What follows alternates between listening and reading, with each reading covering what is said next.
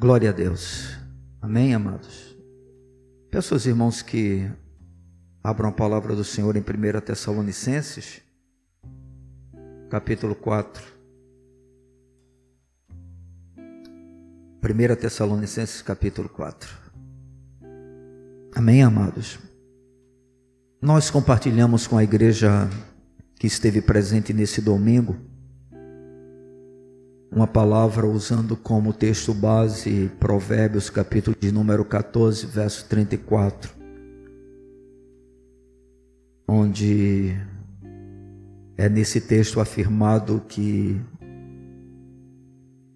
a justiça exalta as nações, mas o pecado é o opróbrio, é a vergonha, é a ruína dos povos. E a gente pôde perceber, na ocasião que aqui estivemos, que quanto mais uma nação peca, mais ela será oprimida e sofrerá. A gente aprendeu que uma nação ela não pode ser maior que os seus valores morais.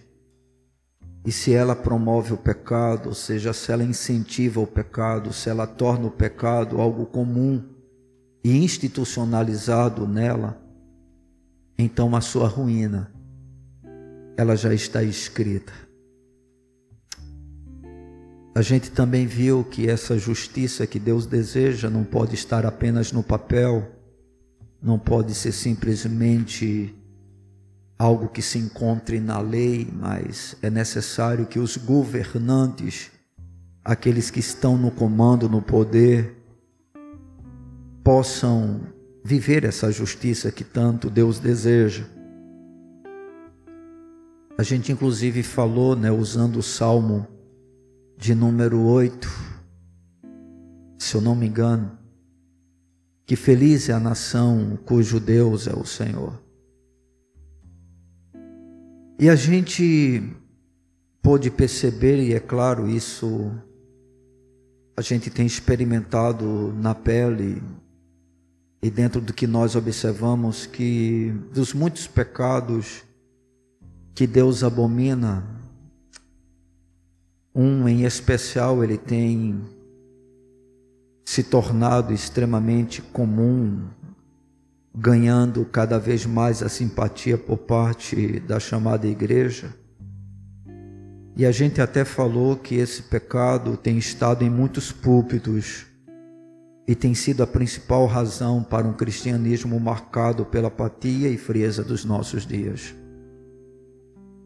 Não são poucos os pastores que vivem envolvidos em adultérios, não são poucas as pastoras que se vestem de forma sensual nos púlpitos. Enfim, parece que essa questão tem sido tornado banal e o verdadeiro valor e crédito que deveria ser dado a esse assunto não está mais sendo levado em conta. A gente mostrou né, para a igreja aqui presente que o pecado de imoralidade sexual ele consiste em toda transgressão relacionada a essa área da nossa vida. E aí a gente mostrou né, para os irmãos algumas dessas práticas que Deus condena, que Deus abomina, e a gente falou progressivamente na questão da sensualidade, que é o uso do corpo né, para que produza desejo nas pessoas que estão à sua volta, a masturbação, que é a própria excitação das áreas, no caso que dão prazer sexual pela própria pessoa, ou seja, não é o sexo com uma outra pessoa, mas consigo mesmo. Abordamos a questão da pornografia, que é tudo aquilo que estimula a excitação sexual. Falamos sobre fornicação, que é o sexo entre pessoas solteiras, e aí a gente pôde também mostrar que não é apenas o ato em si, mas todo o relacionamento que envolva algum tipo de intimidade e produza desejos né, nas partes envolvidas. Então, até um beijo pode ser um ato de fornicação quando pessoas né, que se relacionam o praticam. Falamos sobre o adultério quando envolve alguém no relacionamento casado. Falamos da sodomia, que é o sexo entre pessoas do mesmo sexo. Falamos sobre o incesto, que é o sexo envolvendo parentes íntimos, a pedofilia, que é o sexo aonde uma das partes é uma criança, e ainda tratamos da questão da bestialidade, que é o sexo entre humanos e animais, né? Um absurdo dentro da nossa concepção, mas conforme nós podemos ver naquela ocasião, não se espantem, porque estamos avançando para essa realidade. Estamos caminhando para isso. E a gente viu que tudo começa com a sensualidade, porque a sensualidade desperta a cobiça nos olhos, principalmente dos olhos masculinos, ok? E aí a gente pôde mostrar para a igreja que o pecado da imoralidade foi uma das principais razões para a destruição de Sodoma e Gomorra. A gente viu isso lá no livro de Gênesis, da destruição do povo cananeu, onde o Senhor adverte de forma severa o seu povo antes de entrar na terra que ele estaria dando a Israel, para que não cometessem as mesmas práticas dos, dos povos que estariam sendo expulsos dali, que o Senhor estava vomitando eles. E aí o Senhor adverte entre sexos entre parentes, entre sexos das, de pessoas do mesmo sexo e entre sexo com animais. E a gente também pôde ver que isso não é uma coisa apenas de um passado distante, mas um passado um pouco mais presente, porque o declínio do Império Romano, como também de outras nações, se deve em grande parte pelo pecado da imoralidade sexual, da impureza sexual. E aí a gente apresentou para a igreja algumas razões pelas quais Deus deseja que nós não cometamos, não pratiquemos esse tipo de pecado.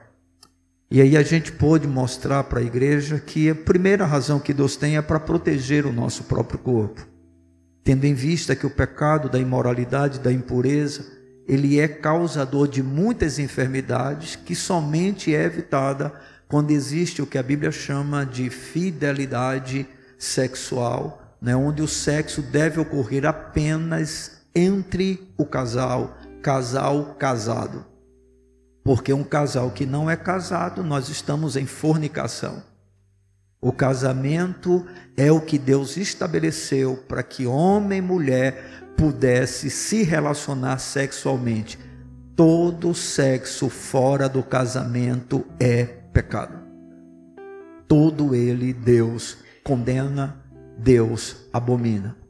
A única vantagem no sexo entre solteiros, vamos dizer assim, e a gente vai ver isso lá na lei, é que quando dois solteiros se relacionam sexualmente, a Bíblia ordena que aí haja o casamento. Que haja o casamento. Não é para permanecer. Por exemplo, se um homem tira a virgindade de uma mulher, um jovem, a Bíblia ordena que ele se case com essa mulher, né, da qual ele tirou a virgindade. Isso está na lei e com certeza essa é a vontade do Senhor a gente pode aprender ainda que Deus ele deseja que a gente se abstenha desse tipo de pecado para proteger a nossa vida psicologicamente. Porque nós sabemos né, dos danos que são causados pelo sexo fora do casamento, fora do padrão que Deus estabelece. A gente ainda disse, mostrou que Deus deseja proteger o casamento né? Porque com o casamento protegido, nós vamos ter famílias fortes, vamos ter igrejas fortes, vamos ter nações fortes. Sexo fora do casamento só traz problema.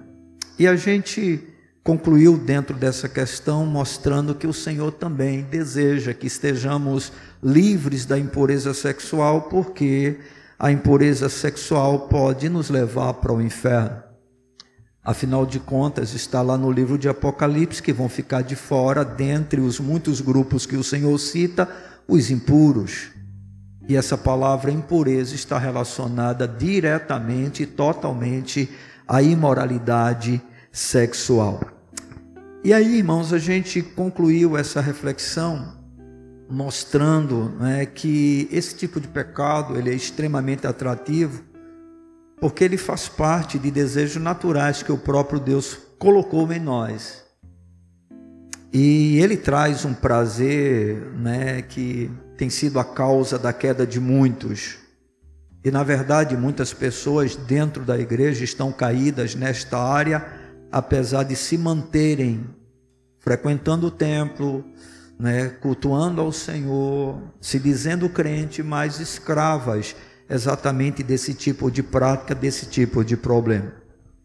E aí a gente pôde observar que a única maneira de nós realmente vencermos esse tipo de pecado tão atrativo, mas ao mesmo tempo tão danoso e que ainda pode levar as pessoas ao inferno, é através da pessoa de Jesus Cristo. Foi aí onde a gente concluiu a nossa reflexão. E aí, para a gente dar continuidade ao que nós começamos, nós vamos ler o texto de 1 Tessalonicenses, capítulo 4, versículo de número 3, que diz o seguinte: Pois esta é a vontade de Deus, o que? A vossa santificação, que vos abstenhais da prostituição. Eu vou ler esse mesmo texto na NVI nova versão internacional, que diz assim: A vontade de Deus é que vocês sejam santificados, abstenham-se da imoralidade sexual. Então, essa é a tradução na NVI. Ou seja, qual é a vontade de Deus? A nossa santificação. E dentro desse processo de santificação, o que é que ele diz? Abstenham-se da imoralidade, da impureza sexual ou da prostituição. E esse texto sagrado, irmãos, ele é extremamente claro, mostrando qual é a vontade de Deus para o seu povo e que a imoralidade sexual está na contramão dessa vontade. Ou seja, Deus tem uma vontade para o seu povo. Qual é a vontade? A santificação. Santificação a gente já mostrou em outras ministrações, eu acho que nós passamos uns cinco cultos falando sobre isso, aproximadamente, e nós mostramos que a santificação não é opcional para a vida do crente. Hebreus diz isso: seguir a paz com todos e a santificação sem a qual ninguém verá o Senhor. 1 Pedro, a gente usou esse texto como base, né, que diz que da mesma forma como o Senhor é santo, ele deseja que nós sejamos o que? Santos né? porque ele diz: Eu sou santo. E ele fala em toda a vossa maneira de viver, em todo o vosso procedimento, em todas as coisas. Então, esse é um fato que a palavra do Senhor nos revela e hoje nós queremos tratar de forma específica de como vencer a imoralidade sexual, como abster-se desse pecado tão atrativo e prazeroso. Amém, irmãos? Porque se nós queremos ser santos, não dá para tratar essa questão com descaso. E se nós formos negligentes em relação a isso, no mínimo, no mínimo, viveremos uma vida espiritual extremamente pobre. E aqueles que realmente são regenerados terão que conviver muitas vezes com sentimento de culpa, chegando em um culto totalmente arrasados, abatidos, desanimados, porque é impossível um crente regenerado que realmente ame ao Senhor e ele possa conviver pacificamente com o maldito pecado. Olhe, se você convive pacificamente com o pecado, é um alerta. Porque a possibilidade de você não ser regenerado é enorme. Você entende?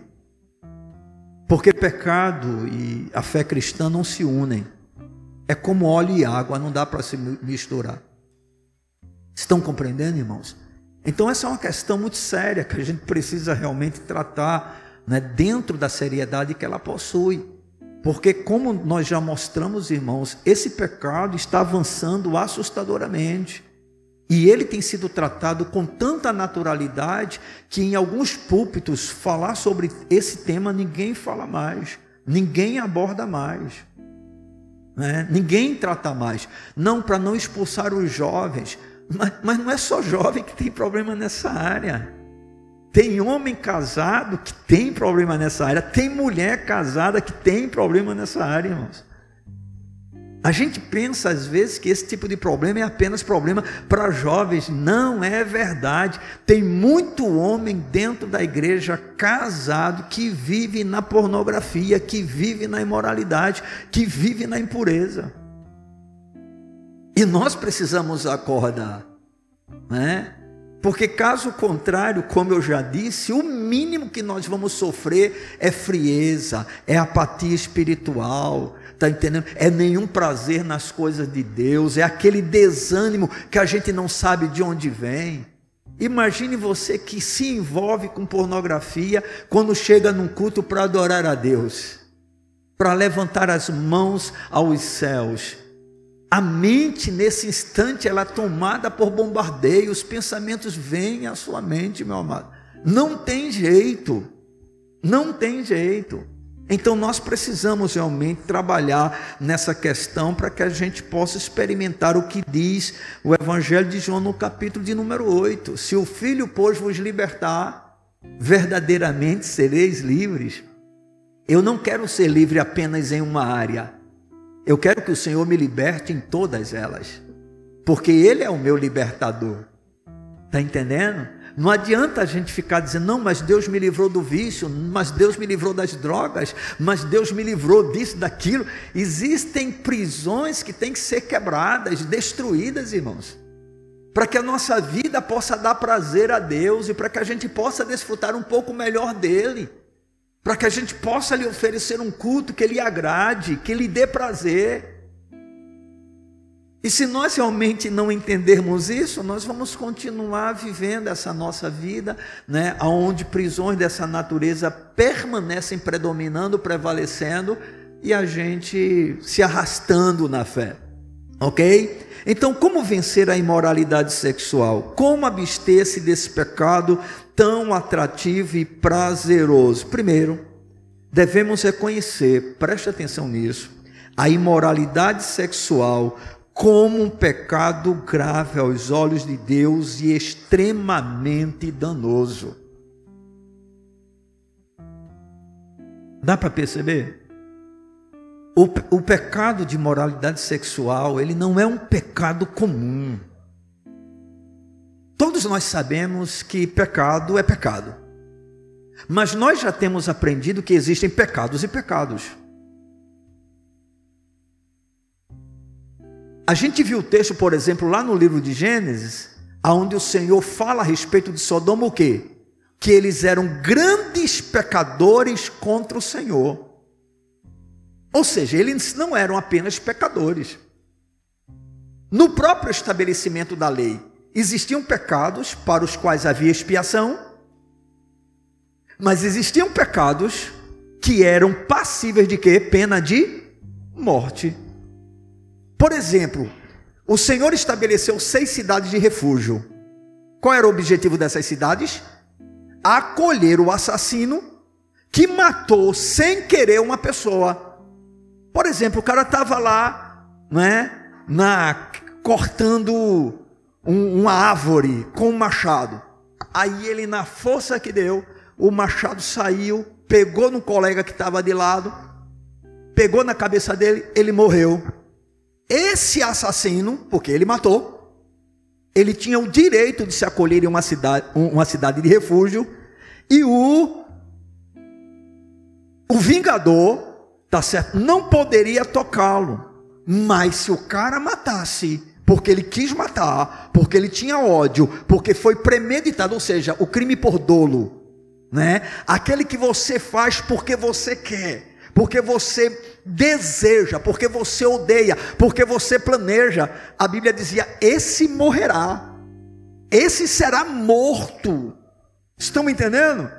Por exemplo, para fornicação, tinha, não tinha problema, né? O Senhor apenas diz: vai casar e não pode abandonar a mulher, né? Ele violentou ela, ainda que tenha sido consensual, agora não pode mais deixar e dizer: não, eu não quero. Agora vai ter que casar. Mas se, por exemplo, fosse um adultério, os dois eram o quê? Apedrejados. Então, irmãos, nós temos aprendido isso. Existem pecados e pecados. Não venha com essa conversa, não é? Tentando aliviar a sua barra, mas todo pecado é igual. Não é. Não é. Estão entendendo, irmãos? E o pecado na área sexual, ele é um tipo de pecado grave, sobretudo quando vai entrando nas questões extremas, que é o chamado incesto, que é o chamado adultério, que é a chamada sodomia. São coisas que Deus odeia, que Deus abomina. E esta é a palavra mais séria utilizada nas Escrituras, que fala sobre a versão de Deus a alguma coisa. Quando a Bíblia diz que Deus abomina, é algo que é como se dissesse assim: Deus não suporta esse tipo de prática. Então, nós precisamos enxergar o pecado sexual, a imoralidade, como sendo uma coisa grave aos olhos de Deus e extremamente danosa. Por que danosa? Porque traz problemas para o nosso corpo, traz problemas para a nossa mente, traz problemas para o casamento, traz problemas para a família, traz problemas para a nação e ainda pode levar ao inferno. Irmão, se alguém chegar para mim e disser, não, pastor, mas eu acredito que um adúltero, se ele um dia entregou a vida para Jesus, vai ser salvo, tá certo? eu vou dizer: se converta, se arrependa, porque você não conhece nada da palavra de Deus. Ah, mas Deus é gracioso, o mesmo Deus de graça, que perdoa pecados confessados e arrependidos. Não é? é o mesmo Deus que condena as pessoas que praticam tais coisas e permanecem nelas. É o mesmo Deus, irmãos. Então a primeira coisa importante é o reconhecimento. Por gentileza, abra o Salmo de número 51, versículo de número 4. Salmo de número 51, versículo 4. Para quem não sabe, esse salmo foi escrito, não é quando Davi ele foi confrontado por Natã em relação ao pecado que ele cometeu de adultério com Betsheba. E no capítulo de número 51, verso 4, Davi diz o seguinte: Pequei contra ti, contra ti somente, e fiz o que é mal perante os teus olhos, de maneira que serás tido por justo no teu falar e puro no teu julgar. Observem, Davi está reconhecendo o que? A gravidade do seu pecado. Perguntei para você, será que Davi fez esse mesmo tipo de oração com os pecados comuns que ele cometia todos os dias? Evidente que não. Mas diante desse tipo de pecado, onde Davi sabia qual seria o preço, a consequência do mesmo, Davi ele chega diante do Senhor e claramente diz: pequei contra ti. Ou seja, ele reconhece a gravidade da sua transgressão, ele reconhece a sua culpa, ele reconhece o seu pecado. E esse é o primeiro passo, irmãos. Em Provérbios capítulo 28, versículo de número 13, é um texto que os irmãos bem conhecem. Aquele que encobre as suas transgressões, o que? Jamais prosperará. Ou seja, a primeira coisa importante quando nós estamos na prática de qualquer tipo de pecado é o reconhecimento de que aquilo que estamos fazendo é pecado. Eu quero que você nessa noite saiba que este é um ponto comum na vitória sobre qualquer tipo de pecado. Quer vencer um pecado? Comece reconhecendo que ele é pecado. Enquanto eu e você ficarmos dando um jeitinho, é fraqueza da carne, não é? Ficar dizendo, não, mas isso não é tão grave, não é tão sério. Porque, irmãos, uma coisa é certa: à medida em que a pecaminosidade vai avançando, é evidente que alguns pecados vão sendo tratados de uma maneira o quê? Comum. Por exemplo, Antigamente, quando você via uma mulher sensual, o que é que acontecia? A mulher dizia misericórdia. Elas viravam o rosto, cruz credo, né? Na, naquela época. Ficava todo mundo olhando de forma estranha. Hoje em dia é isso que acontece? Não. Mas aí a gente avançou um pouquinho mais. Aí a gente foi para a fornicação. Jovens no passado, eles se relacionavam sexualmente antes do casamento? Era difícil, muito raro. Por quê? Como era o namoro? Um aqui, o outro aqui, papai ou mamãe no meio. O encontro em casa era assim. É evidente, como o homem é pecador, sempre existiam aqueles que transgrediam justamente essa ordem natural das coisas. Mas muita gente do passado, sem ter os princípios cristãos que nós temos hoje, se casavam virgens. Era honroso. E quando porventura acontecia de se ultrapassar os limites, imediatamente se providenciava o casamento, porque se o pai tomasse conhecimento, ou o cabra casava ou ele morria. Não tinha, meu irmão, esse negócio de hoje não. Mas aí a gente avançou mais um pouquinho chegamos na fornicação, tratando ela de maneira normal. E aí a gente avançou mais um pouquinho, adultério era crime, inclusive na lei. Aí se tirou o adultério de crime. Adultério agora é normal, é natural. Então hoje você tá com uma, tá com outra, casa com uma, casa com outra, e é uma verdadeira festa. E a gente acha alguma coisa estranha nisso? Não, tá tudo normal. Tá tudo normal. Como era que era vista a sodomia? Um absurdo, uma aberração da natureza. Mas devagarzinho, a gente foi se acostumando, a gente foi rindo, a gente achou engraçado, né? Quem faz parte da geração passada, tudo começou de maneira muito sutil, né? Quem não se lembra aqui do Capitão Gay, os mais velhos, Jô Soares fazia isso né? E a gente achava muita graça, muito engraçado. E o sistema tentando implementar na nossa cabeça que é uma coisa o quê? Normal, natural. Tudo começou com uma brincadeira e hoje, irmão, o que é que está acontecendo? Você não vê mais um único lugar que não esteja com pessoas nesse tipo de prática. Se for, pode ir para onde for, meu irmão. E a coisa está ficando tão séria que querem fazer isso dentro da igreja. Porque conforme nós já temos dito, a igreja recebe qualquer tipo de pecador, não tem problema. Cada pecador é carente da graça de Deus, como eu sou. Porque todos nós somos pecadores e há uma sentença estabelecida, não é para o sodomita, é para todo pecador. O salário do pecado é a morte.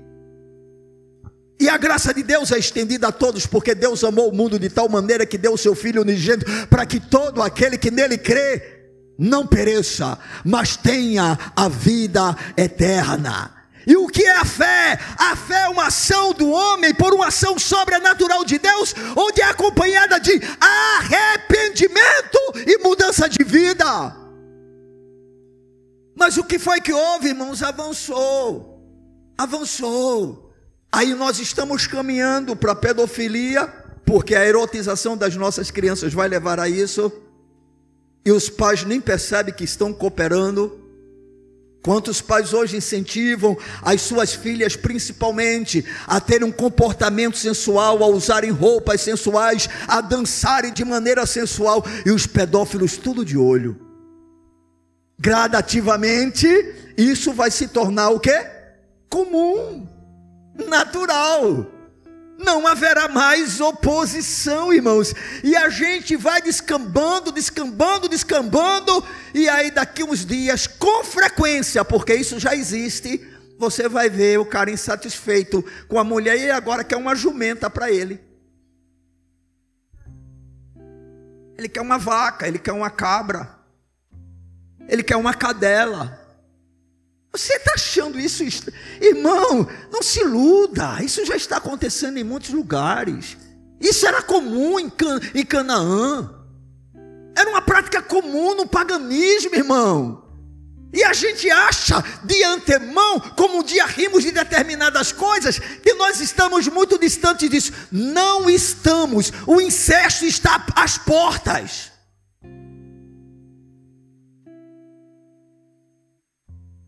E a igreja precisa compreender que se não se posicionar de uma forma correta, não é o problema lá fora, porque o problema lá fora vai sempre existir. A grande questão é entre nós. Você está entendendo? Porque o diabo não está preocupado com o mundo, o diabo está preocupado com aqueles que professam a fé em Cristo, com aqueles que se dizem filhos de Deus, com aqueles que afirmam que foram alcançados pela graça e foram regenerados. Porque quanto mais Satanás nos atingir, mais o Evangelho perde a sua essência na nossa vida e nós perdemos poder e autoridade para testemunhar. Como é que um cristão pode combater, por exemplo, a prática da sodomia se o mesmo vive na prática do adultério? Qual autoridade? Nenhuma autoridade. Então, amados, a primeira coisa importante a fazer é o reconhecimento da culpa, é o reconhecimento do pecado, é ter a certeza moralidade sexual é algo sério, é algo grave aos olhos de Deus, irmãos. Nações, irmãos, que mergulham nesta área, elas entram num processo de declínio, de desordem, de caos. E aí, conforme nós já vimos, a ira de Deus virá. A ruína virá. A segunda coisa importante para que a gente possa realmente vencer a imoralidade sexual, além de, além de reconhecê-la como sendo um pecado grave aos olhos de Deus e extremamente danoso, é arrepender-se e pedir perdão ao Senhor. Salmo 51, mais uma vez, versos de 1 a 3, preste atenção à fala de Davi. Compadece-te, ó Deus, segundo a, compadece-te de mim, ó Deus, segundo a tua benignidade, e segundo a multidão das tuas misericórdias, apaga as minhas transgressões. Lava-me completamente da minha iniquidade, purifica-me do meu pecado, pois eu conheço as minhas transgressões e o meu pecado está o quê? Sempre diante de mim. Ou seja, é como se Davi estivesse dizendo: Eu não consigo conviver pacificamente com isso. Eu não encontro descanso nesse tipo de vida que eu estou vivendo. Senhor, tem compaixão de mim. Eu sei que eu pequei. Eu reconheço a minha transgressão. Eu conheço a iniquidade do meu coração. Mas eu sei que o Senhor é um Deus compassivo. Eu sei que o Senhor é um Deus benigno. E Ele diz: Purifica-me, Senhor. Lava-me, Senhor. Remove a transgressão da minha alma, Senhor. Ou seja, irmãos, a segunda coisa importante na vitória sobre esse tipo de pecado, e lembre-se, Davi está exatamente tratando disso. Porque talvez você diga, não, o maior pecado de Davi foi o assassinato de Urias. Não foi, foi o adultério com Betseba. Porque se Davi não tivesse adulterado com Betseba, ele não teria matado Urias. A queda de Davi não foi o assassinato, foi o adultério. O assassinato foi apenas mais uma consequência. Então tem que haver o que? Arrependimento, tem que haver confissão de pecados, irmãos. Não há um outro caminho. Quanto mais a gente retarda, quanto mais a gente prolonga isso, mais a gente sofre. E mais se distancia de Deus. Porque seria muito bom que quando a gente caísse, a gente permanecesse no estado de queda onde está. Mas ninguém se engane, a nossa queda ela é sempre progressiva. Não tem jeito. Quando você vê alguém, não é que se desviou, não é que ele se desviou imediatamente, é porque ele já veio caindo há muito tempo. Deixando de ouvir os alertas de Deus, deixando de ouvir as exortações do Senhor, deixando de se humilhar, de se arrepender diante do Senhor. Irmãos, quantas vezes for necessário, nos prostremos diante daquele que tem poder para perdoar os nossos pecados. Ele é o Deus infinito em misericórdia e graça. Não devemos abusar dessas coisas, mas Deus é gracioso e misericordioso. E não há transgressão grande o suficiente que ele não possa perdoar. O sangue de Jesus nos purifica de todo o pecado. Bendito seja o nome do Senhor. O arrependimento, queridos, é um ato de quebrantamento, onde o culpado reconhece sua necessidade da graça e da misericórdia de Deus sobre a sua vida, para que a sua culpa seja removida. Ou seja, Senhor, é eu pequei, eu pequei. Deus tem misericórdia de mim. Não há força em mim para vencer isso. Deus, eu não tenho poder suficiente na minha vida para lutar contra isso. Me perdoa, Senhor, eu caí, eu pequei. Ou seja, tem que haver arrependimento, confissão, humilhação, reconhecimento, dizendo: Senhor, eu não posso. Compadece-te de mim. Irmãos, nós não temos como purificar a nossa própria vida. Mas temos um Cristo que naquela cruz se fez pecado por nós, para que o seu sangue pudesse nos lavar, nos purificar. O profeta Isaías diz ainda que os nossos pecados eles sejam vermelhos como a escarlate, o Senhor os tornará mais alvos do que a branca neve. Essa é a certeza do crente. Mas o crente que é crente não quer viver em nenhuma prática que seja contrária à vontade de Deus, porque ele ama o seu Senhor, porque ele quer agradá-lo. Ele pode não ter força para isso, e o Senhor sabe que nós somos pó, o Senhor sabe que nós somos barro. O Senhor sabe que nós somos vermes. Ele diz: Ó, oh, vermezinho de Jacó. Ei, Deus conhece as nossas limitações, mas Ele é o Todo-Poderoso. Ele é o Todo-Poderoso, irmãos. E eu tenho certeza que há poder nele para nos perdoar desse tipo de pecado. Esse tipo de pecado tem servido para acusar muitas pessoas, tem sido a razão para afundar muita gente no ministério, para fazer com que os espirituais parem de sonhar, porque não pense você que esse é o tipo de pecado que vai pegar somente pessoas carnais, não, irmão. Homens espirituais, se realmente vacilarem, cairão nele. Não tem bom para essa questão. Mas há um Deus bom. Amém. E que pode realmente nos dar a graça para que a gente possa ser livre desse mal. Salmo 32, verso de número 5. O salmista ele diz uma coisa bastante importante. Salmo 32, versículo de número 5. Confessei-te o meu pecado e a minha iniquidade não mais ocultei. Disse: Confessarei ao Senhor as minhas transgressões, e tu perdoaste a iniquidade do meu pecado. Aleluia. Observe o que é que o salmista está dizendo. Eu confessei. Eu tomei a atitude, eu tomei a iniciativa, eu percebi que não poderia mais viver dessa maneira. Eu fiz. E aí diz a palavra, Davi dizendo: E tu perdoastes a iniquidade do meu pecado. Deus é um Deus perdoador. Olha, irmão, pode estar certo de uma coisa: nunca pense que Deus está dizendo para você, eu só lhe dou mais essa chance. Se você errar de novo nisso, você está perdido. Enquanto nós estivermos vida, nós temos esperança, mas não se confunda. Não existe esperança depois da morte. E não existe esperança para aqueles que morrem deliberadamente no pecado. Não se iluda. Não se iluda. Eu e você morreremos com alguns pecados, inclusive praticados talvez no mesmo dia. Nós morreremos com pecados de temperamento. Nós morreremos porque naquele dia o humor não estava muito legal e a gente entristeceu a esposa ou o marido. Nós podemos morrer, irmãos, na prática de algumas coisas, mas por favor observe, nenhuma delas dentro das Escrituras é suficiente para que o Senhor dizer está fora esse grupo de pessoas. Você já notou isso?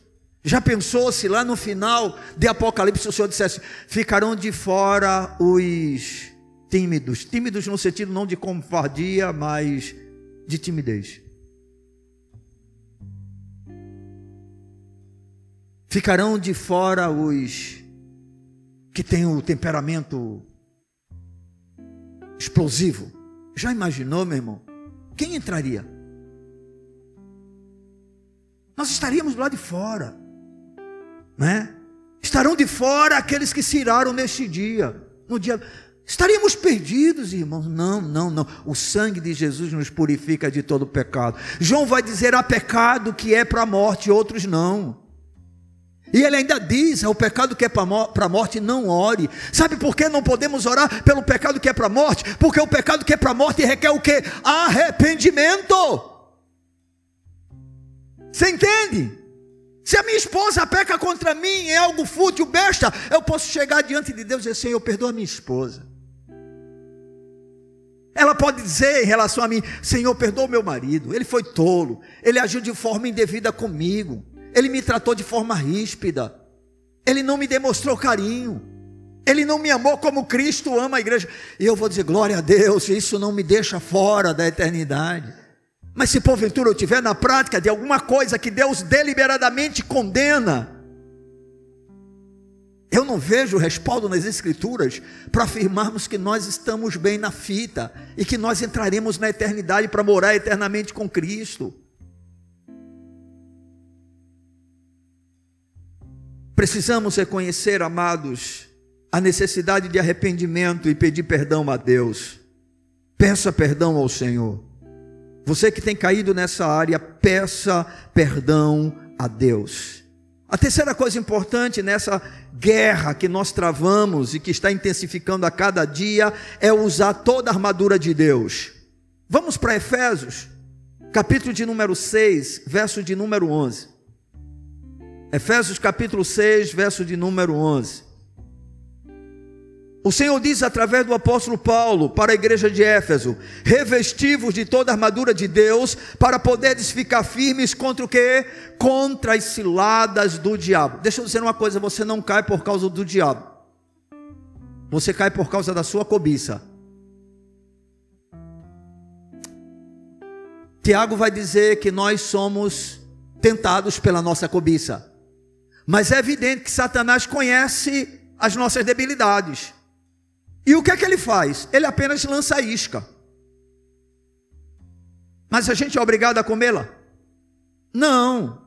A isca é lançada. E aí o diabo vai trabalhar em cima de quê? Da cobiça. E compete a você resistir ou não. Mas o que é que a palavra de Deus nos ordena? Que devemos nos revestir de quê? De toda a armadura de Deus. Com qual propósito? Para podermos resistir firmes no dia mal contra as ciladas do diabo.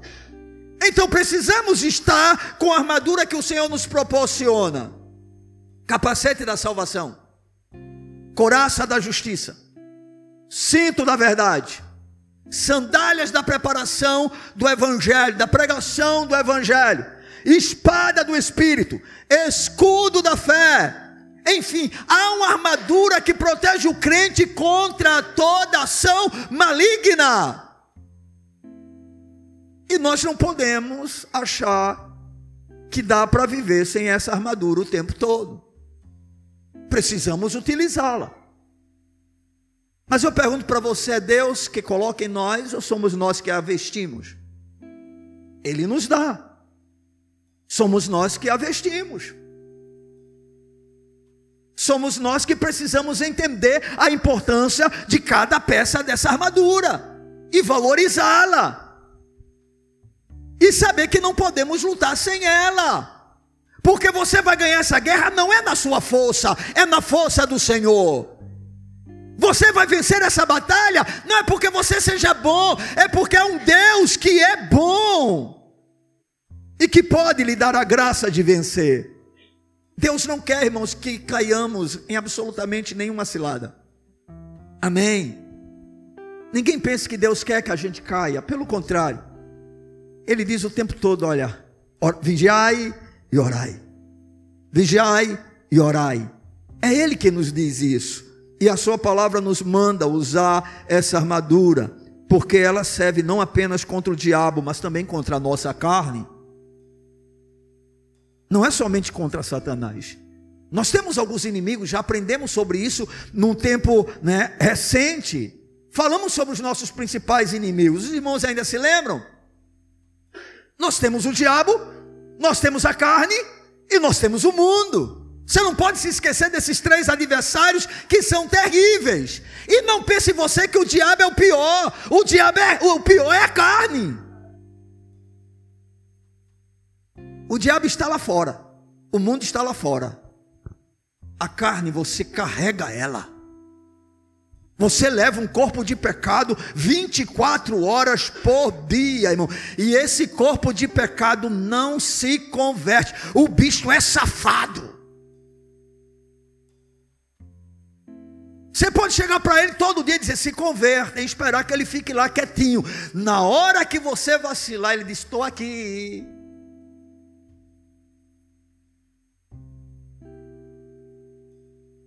Então, essa guerra que nós estamos travando, nós precisamos entender a importância da armadura de Deus. Amém?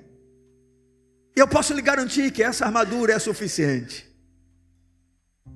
Mas eu queria ainda lhe dar mais algumas coisas que são importantes para que a gente possa vencer esse inimigo tão cruel. E a quarta A quarta razão que eu quero dar para você nessa noite, ou a quarta coisa que você deve fazer para vencer essa batalha, é fugir da impureza sexual. Ok? Vamos para 1 Coríntios, a gente viu esse texto rapidamente, vamos vê-lo mais uma vez, capítulo 6, verso de número 18. Observe o que, é que diz a palavra de Deus: fugir da impureza. Leia comigo essa parte. Fugir da impureza. Mais uma vez. Fugir da impureza. Aí Paulo continua: qualquer outro pecado que uma pessoa cometer é fora do corpo. Mas aquele que pratica a imoralidade peca contra o próprio corpo. Eu queria que você se concentrasse apenas nessa palavra: fugir fugir. Eu fui ver um comentário a respeito dessa declaração feita pelo apóstolo Paulo, e eu achei bastante interessante, por isso coloquei aqui para a gente expor para os irmãos que estão aqui presentes nessa noite. Existem alguns pecados aos quais um homem pode resistir, alguns sobre os quais ele pode raciocinar sem perigo de poluição. Por favor, me ouça. Eu queria que essa parte você conseguisse guardar ela no coração, porque ela é quase que decisiva na vitória nesse processo contra esse pecado que é tão reprovável aos olhos de Deus, que é a impureza sexual. Preste atenção no que eu estou dizendo. Existem alguns pecados aos quais um homem pode resistir, alguns sobre os quais ele pode raciocinar sem perigo de poluição. Você vai entender eu explicando isso de forma clara. Vamos supor que eu esteja aconselhando uma mulher. E aí ela chega para mim e diz que está com problema em relação à mentira. OK? Eu posso exortá-la sem nenhum problema isso vai trazer alguma contaminação para mim? Vamos supor que ela trave uma luta contra a desonestidade. Ela seja uma pessoa que não é íntegra, que compra e não paga, que deve e não paga. Se ela puder tirar vantagem de alguém, ela está abrindo o coração. Você acha que eu vou ficar tentado a fazer o mesmo que ela porque ela está dizendo isso?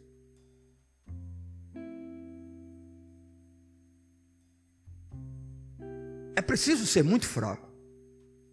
Mas o que nós estamos mostrando aqui, isso não traz nenhum problema.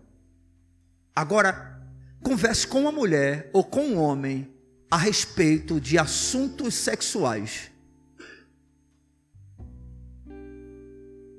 A mente começa o que? A. Por que, é que muitos pastores caem exatamente nos seus escritórios? Porque eles ouvem as lamentações de suas das mulheres de outros homens. E a cabeça começa o que a a trabalhar. Ela é o que poluída. Você entende? Não tem jeito, irmão. É o tipo de pecado que faz com que a gente passe a imaginar coisas. Você entende? Porque está intrinsecamente ligado aos nossos desejos, à nossa cobiça. A gente passa a fantasiar. E quando menos espera, nós estamos caindo e aquilo vai trazer problemas para nós. É por isso que o apóstolo Paulo está dizendo o quê? Fujam. Ou seja, evitem qualquer coisa que possa gerar na mente de vocês pensamentos que sejam poluidores. Porque isso vai gerar problema. Talvez você nunca caia totalmente. Talvez você nunca vá para a cama com uma outra mulher, mas isso servirá como empecilho na própria relação com Deus. Dá para perceber isso, irmãos? A palavra diz: fuja. E aí a gente falou nesse domingo, porque temos que fugir, porque é mais forte. Porque é o inimigo maior. Porque nós não temos condições de enfrentá-lo. Nós podemos enfrentar outras coisas, mas essa área não dá para enfrentar. Qual foi a atitude de José na situação que ele viveu? Por que será que José fugiu? Provavelmente da maneira como a mulher de Potifar estava tratando ele, ele já estava sentindo o que? Desejos, atrações. Qual foi a solução que ele encontrou? Não, olha, não dá. E ela tocando ele, não, não faz isso. Você sabe que eu não posso. Teu marido vai pegar a gente. E ela tocando. O que queria acontecer? Ele iria gostando, gostando. E aí, meu irmão, a carne é fraca, meu velho. Tem bom, tem forte, tem não, meu irmão. Tem não. Não adianta. Se você realmente não tiver a postura correta. E qual é a postura correta? Perna para quem te quero. Quem fica é o cão. É sério, irmão. Não é uma coisa com que se brinque. Não dá para brincar com isso. Tá entendendo? E é por isso que hoje muitos casamentos se acabam, muitos homens de Deus naufragam, muitos jovens no meio da igreja estão totalmente perdidos, totalmente fracos, não tem ânimo para nada, porque é o tempo todo impureza, é o tempo todo imoralidade, é o tempo todo, irmão, isso é vergonhice. Paulo disse: fujam, fujam, fujam porque esse é o tipo de pecado que atinge aonde? O corpo. Quando você menos espera, a mínima coisa que você vai fazer é o que a maioria dos jovens fazem. Vai gerar prazer em si mesmo. Não tem como experimentar do outro, porque talvez ainda não tenha um relacionamento. Qual é o escape? O que é chamado, tá certo? Dentro de uma linguagem comum de masturbação. Um problema que a maioria dos jovens enfrenta, alguns adultos enfrentam. Às vezes até homens casados fazem isso. Lamentavelmente, mas essa é a realidade, irmão. Porque eu insisto, estamos tratando a sexualidade como algo fútil, como algo banal, como algo vil, sem darmos a devida atenção ao que a palavra de Deus diz sobre o assunto. Irmãos, a igreja tem um padrão, uma regra de fé, tem uma bússola, tem uma direção, e tudo isso está na palavra gloriosa de Deus. Fuja da aparência do mal, meu irmão. Fuja da imoralidade sexual, não brinque com isso. Não tente ser forte em relação a essa questão. Este é um pecado, queridos, em que um homem só está seguro quando foge. A sua segurança em relação a esse pecado não é enfrentá-lo, é fugir dele. Amém? Você já ouviu daquela história, né, do, do jovem? É, é interessante porque na, na época de namoro, a espiritualidade é tão, tão grande que marca para orar na casa da, da, da namorada. Mas quando não tem ninguém em casa, vai para lá para orar. Haja oração, né?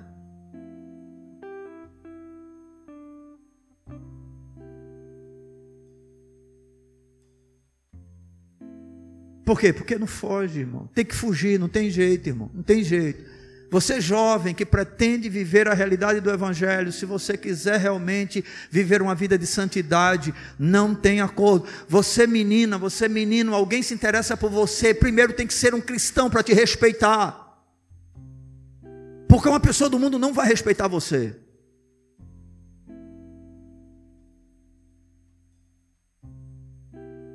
E mesmo sendo um cristão, ele tem desejos e tem paixões. E eu, particularmente, vejo que quem deveria pôr um freio maior nisso seria a jovem mulher. Porque isso para o homem é muito mais difícil, mas nós estamos vivendo um tempo tão complicado, tão complicado, que as mulheres aqui excitam os homens. É uma coisa absurda que estamos vivendo nos nossos dias. São elas que estimulam os homens. Quando deveria dizer: Você não toca o meu corpo. Você quer casar comigo? Vá trabalhar. A gente pode se encontrar na minha casa. Não, olha, estou querendo ir para a praia com. Bota logo um marmanjo para ir conjunto.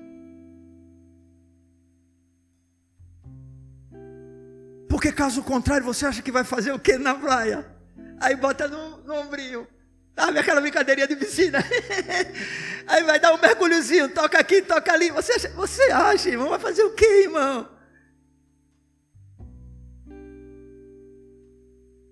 Irmão, nós precisamos ser realistas. A vida é realidade. É justamente por tratarmos essas coisas com descaso que a gente, quando menos espera, aí não tem mais jeito.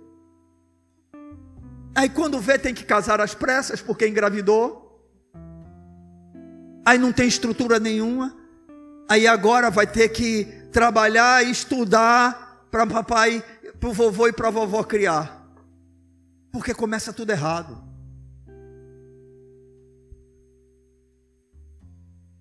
Fugir da imoralidade sexual é fundamental, segundo o apóstolo Paulo. Uma outra coisa importante, queridos, é fazer morrer a natureza pecaminosa. Colossenses capítulo 3, versículo de número 5. Colossenses capítulo 3, versículo de número 5. Paulo diz: Fazei, pois, morrer a vossa natureza terrena. E ele começa dizendo: prostituição, impureza, paixão lasciva, desejo maligno, façam morrer. Quem é que tem que fazer morrer? Eu. Paulo disse: se vocês já ressuscitaram com Cristo, se vocês são uma nova criação, se o Espírito Santo habita dentro de vocês, vocês têm uma tarefa. E qual é a tarefa? Façam morrer a natureza terrena. A responsabilidade é minha, é sua. Não é ninguém que vai ter que fazer por nós. Não dá para que a gente vigie o outro nessa questão.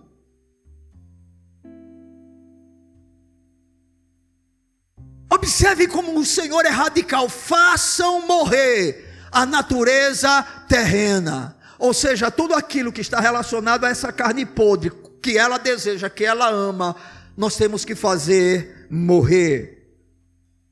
Não tem um outro caminho. Quando se trata da nossa natureza terrena, só existe uma forma de matá-la. Você sabe qual é a forma de matar a natureza terrena? Cruz. Mas tem uma outra coisa que eu acho interessante, porque a cruz é o final. Você chega lá, mas vamos tratar a natureza terrena como um animal feroz. Ok? E que eu não posso chegar e botar um 38 na cabeça dele e acabar com ele.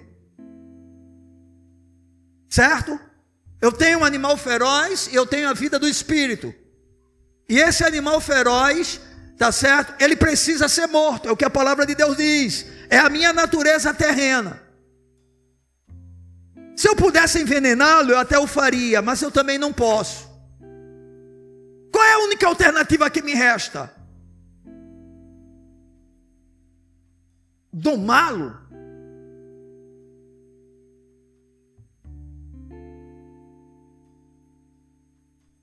Matá-lo com fome.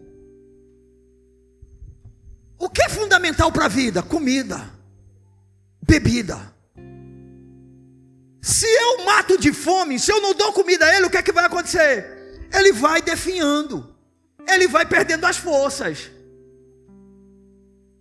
ele vai enfraquecendo, ele vai perdendo o domínio, ele vai perdendo o vigor, a fúria. Ou seja, a única maneira de matar essa natureza terrena é matando a minha carne de fome aquilo que ela gosta, aquilo que ela se deleita, aquilo que ela tem prazer, eu vou simplesmente fechando toda a torneira que possa trazer isso para mim. Você consegue compreender? Não tem jeito. Você diz assim: não, eu quero viver uma vida de santidade, eu quero ter uma vida sexual pura. E aí, quando menos espera, você está vendo um programa que tem sensualidade e aí, quando você menos espera, você está lá na internet, né? Você jovem, vendo mulheres com roupas extremamente extravagantes. E aqui para nós, tem algumas que não usam, mas dizem: ó, oh, que coisa linda. Talvez não usem porque papai não deixa, porque mamãe não aprova, porque. E glória a Deus pela vida de papai e mamãe, né? Que estão fazendo o que está no seu alcance dentro das suas possibilidades. Mas se soltar cobrinha, hã? O bicho pega.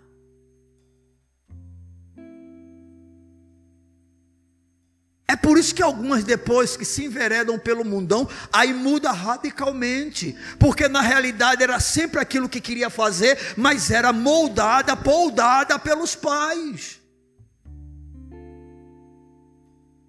Então o que é que tem que se fazer, irmão? É matar de fome. Então eu sei que isso aqui vai alimentar a minha mente de cobiça. O que é que eu faço? Eu corto, eu tiro, eu não deixo chegar. Porque se a fonte seca, não tem como me contaminar. Estão entendendo? Irmãos, quando se trata de sexualidade, um minuto, oxe, um minuto se você concentrasse cinco segundos na cena, já é suficiente. Entendeu? É por isso que os homens têm que ter muita sabedoria, porque muitas vezes tem que estar fazendo, olha. Porque se parar em determinadas coisas, quando você menos espera, aquilo lhe atrai, aquilo lhe seduz. E se você não tiver segurança do que você quer, você gosta daquilo, você alimenta aquilo, porque estimula a sua carne. Estão compreendendo, irmãos? Não tem uma outra forma, tem que assassinar. E o assassinato é através da fome. Alimente o seu espírito, alimente a sua alma com palavra, com oração, trabalhando na obra do Senhor, colocando o corpo no seu devido lugar através de jejuns, participando da adoração coletiva ao Senhor, amando ao Senhor e dizendo todos os dias: Senhor, tem misericórdia de mim, me ajuda. Porque nós somos carentes da graça de Deus.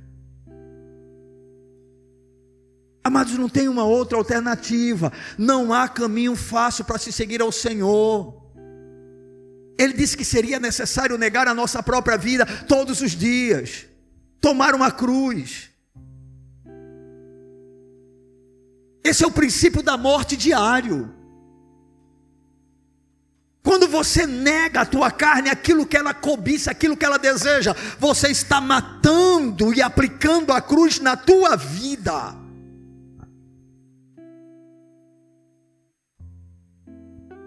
Fazei, pois, morrer a vossa natureza terrena.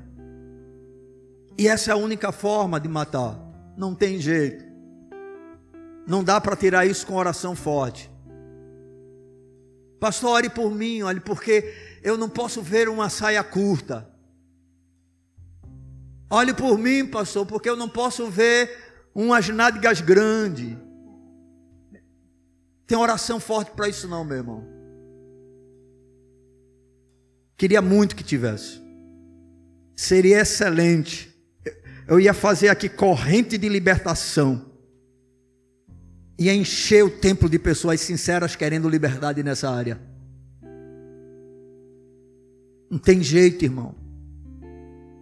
Você tem que compreender a luta que você se encontra. Você tem que entender isso. Você tem que levar isso a sério, irmão.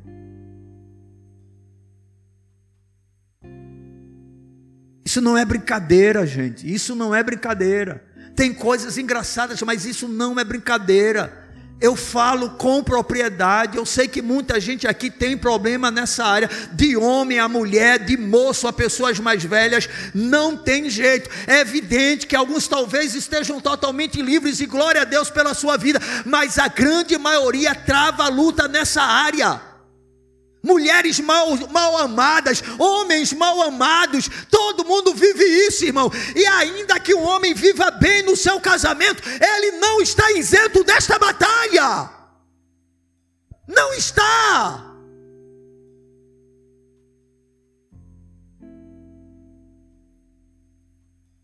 Precisamos dar a devida atenção a esse assunto. E aí, irmãos, a gente dá apenas mais essa maneira de podermos contribuir, no caso, para que possamos vencer o pecado da imoralidade. É andar no Espírito. Gálatas capítulo 5, versos 16 e 17. A palavra do Senhor diz assim: Digo, porém, andai no espírito e jamais satisfareis a concupiscência da carne, porque a carne milita contra o espírito e o espírito contra a carne, porque são opostos entre si, para que não façais o que porventura seja do vosso querer. E vocês sabem, porque nós mostramos que quando Paulo falou a respeito das obras da carne, ele já começa no versículo de número 19 dizendo que as obras da carne são conhecidas e são prostituição, impureza, lascívia. Como vencer o pecado da imoralidade?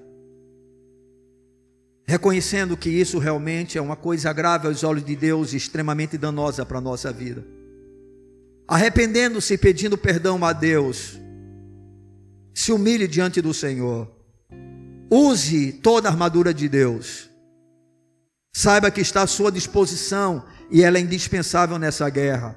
Fuja da imoralidade, fuja, fuja da imoralidade.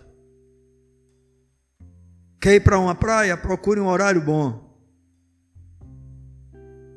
E de preferência fica o tempo todo olhando as andorinhas no céu. Porque quando elas pousam na terra, você está com problema. Estão entendendo, irmãos? Eu não estou brincando, irmãos. E você, mulher, não seja objeto de cobiça. Seu corpo, eu insisto, não é para estar sendo usado como arma de sensualidade para que outros pequem. O seu corpo é templo do Espírito Santo. Ah, mas na, é praia. Sim, e o que é que muda? Por que, é que uma mulher cristã não pode tomar um banho de praia vestida decentemente? Ah, não, porque eu quero me bronzear. Ah, vai te bronzear em casa. Faz um lugar que você pegue só. E para que você quer se bronzear? Qual é o objetivo? É para estar tá ouvindo no trabalho, ou oh, você está uma gata. Não olha nem para o seu rosto, é. É para isso que você quer?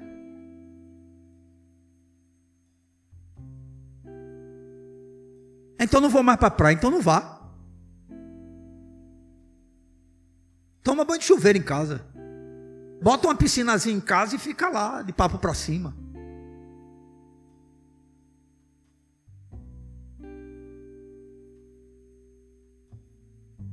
Aí alguns dizem: Isso é moralidade. Existe cristianismo sem moralidade? É?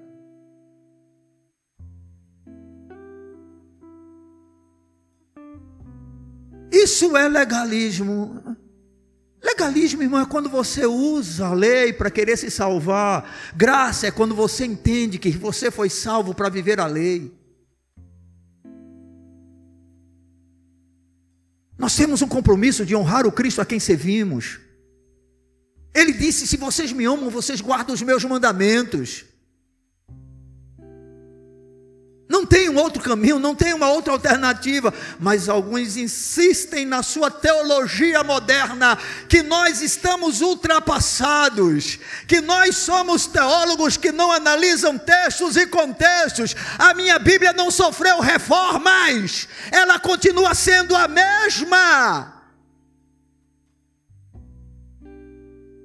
Fuja da aparência do mal, fuja da imoralidade.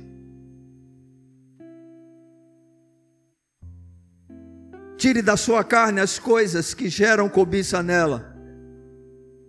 Tudo, irmão, tudo, tudo. Se você tem problema com a internet, não entra na internet. Se o teu olho te faz tropeçar, arranca-o.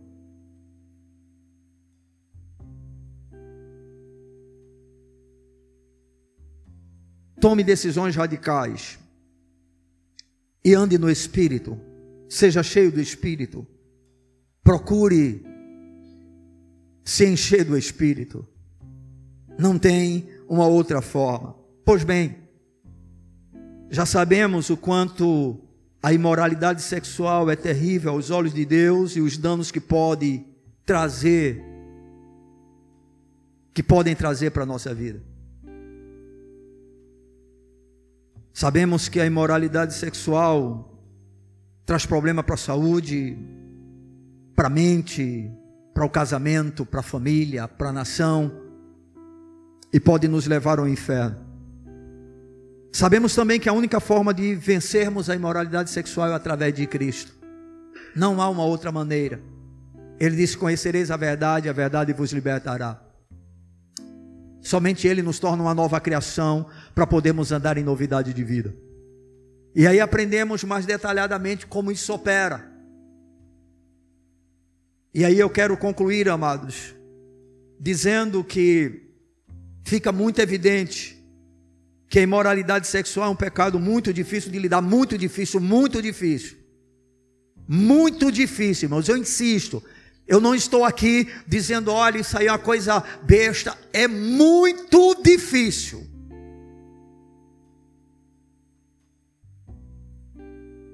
Se alguém tiver uma fórmula melhor do que aquela que eu estou apresentando nessa noite, por favor, me apresente. Eu quero conhecê-la. Se for mais fácil do que essa, melhor ainda. Porque não tem fórmula fácil para isso não é um problema como tantos outros, que a gente, quando se vê livre, a gente se vê livre definitivamente, não é? Quem aqui já foi liberto de droga? Hoje você sente algum desejo por ela? Você que foi maconheiro, se sentiu o cheirinho, você fica.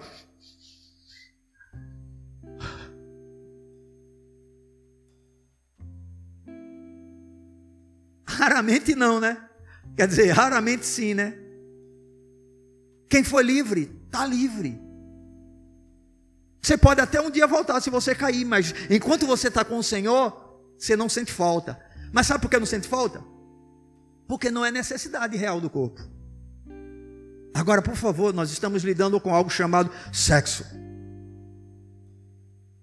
É necessidade real do corpo ou não? Sim, meu velho. Sim.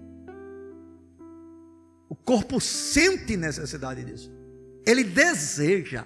Isso está dá prazer. E aí eu pergunto para você: o cara vive em adultério, aí ele se converteu, ele abandona a mulher adúltera, acabou a partir daí o adultério para ele? Acabou nada, cara. Se ele não tomar cuidado, ele vai adulterar aqui, ó.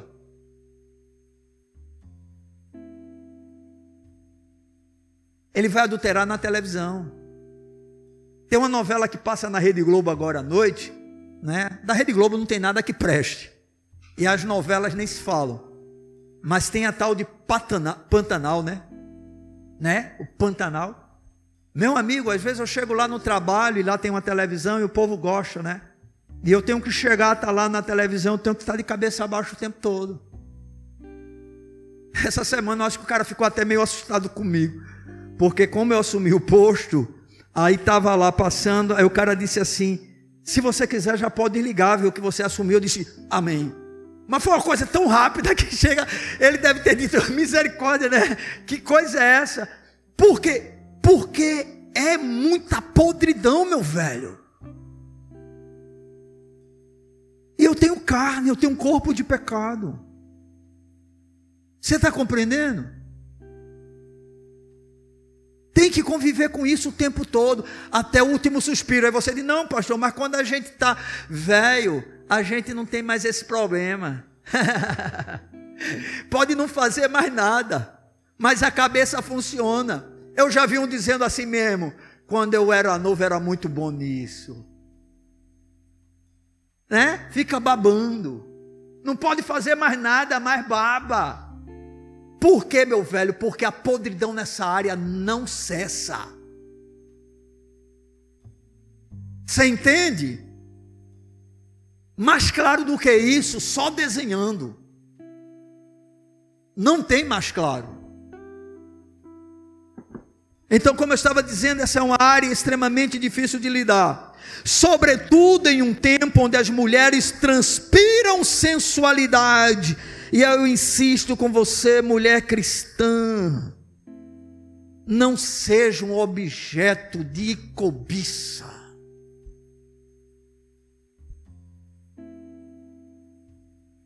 O seu corpo atrai os homens, a não ser que você seja o que o pessoal na, assim, num, num popular na, na, na vida do, do mundo, né, dizia uma batida de caminhão não uma coisa assim absurda, mas o seu corpo, ele produz cobiça. Entendeu?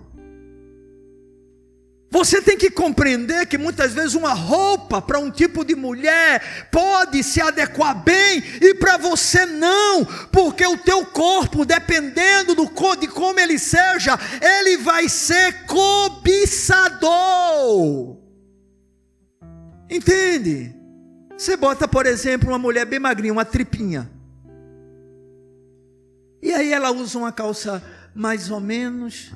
Você olha assim, não está nem aí, né? Mas aí você usa aquele mesmo tipo de calça para uma mulher toda recheada, com traseiro do tamanho de um hipopótamo.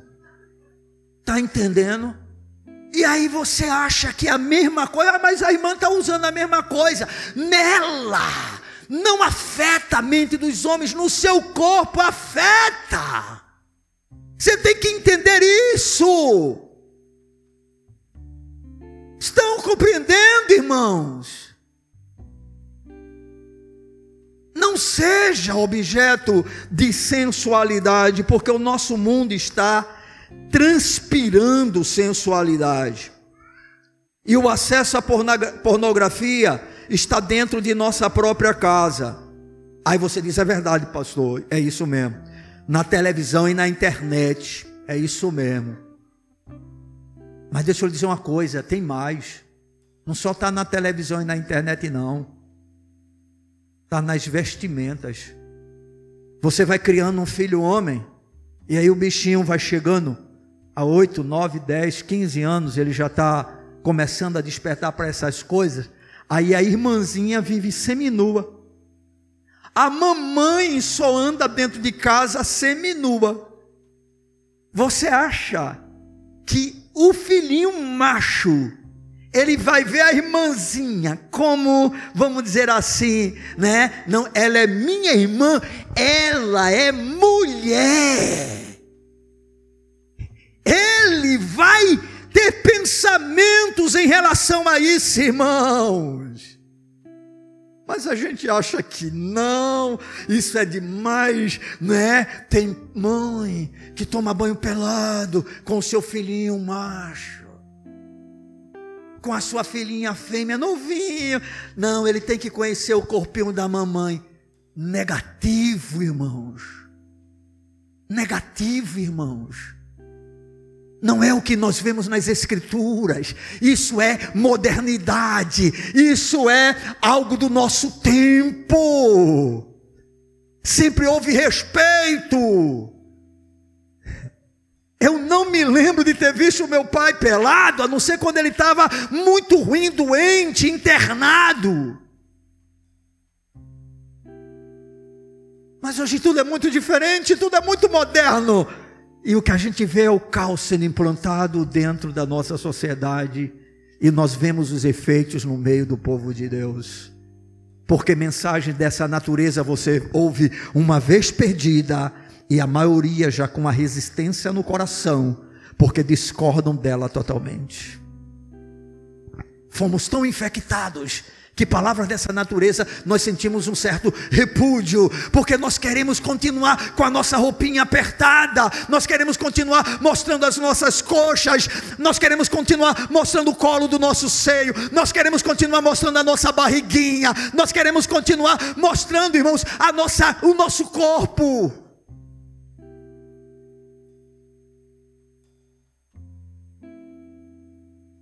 E aí, quando falamos de coisas assim, alguns irmãos acham que isso não é. Eu queria ouvir uma outra palavra. Pois bem, se você é parte dessa igreja e Deus te trouxe para falar isso com você. E o meu grande desejo é que realmente essa palavra possa descer ao seu coração. Vivemos um tempo, irmãos, em que a ênfase nos prazeres da carne aumenta a cada dia. Agora é importante a gente entender que, como povo de Deus, nós não temos nenhuma chance de triunfarmos sobre esse tipo de pecado, exceto se encontrarmos em Cristo a nossa grande fonte de prazer e observarmos atentamente os conselhos que Deus nos dá sobre esse assunto em Sua palavra. Deixa eu lhe dizer uma coisa: não vá na conversa de pastor A nem B há um padrão a ser seguido. Amém. Todos esses pregadores modernetes que temos, inclusive muitos de calcinha apertada no púlpito, tem uns vídeos de umas pregadoras aí, de cantoras, que quando você olha, você diz misericórdia. Misericórdia. Eu não sei se os irmãos já tiveram a oportunidade de conhecer uma pregadora chamada Renálida. Renálida. Renália. É não, é Renálida. É? De João Pessoa. Misericórdia, irmãos. Eu estou citando esse nome e não faço com receio Irmãos, falso profeta a gente tem que denunciar.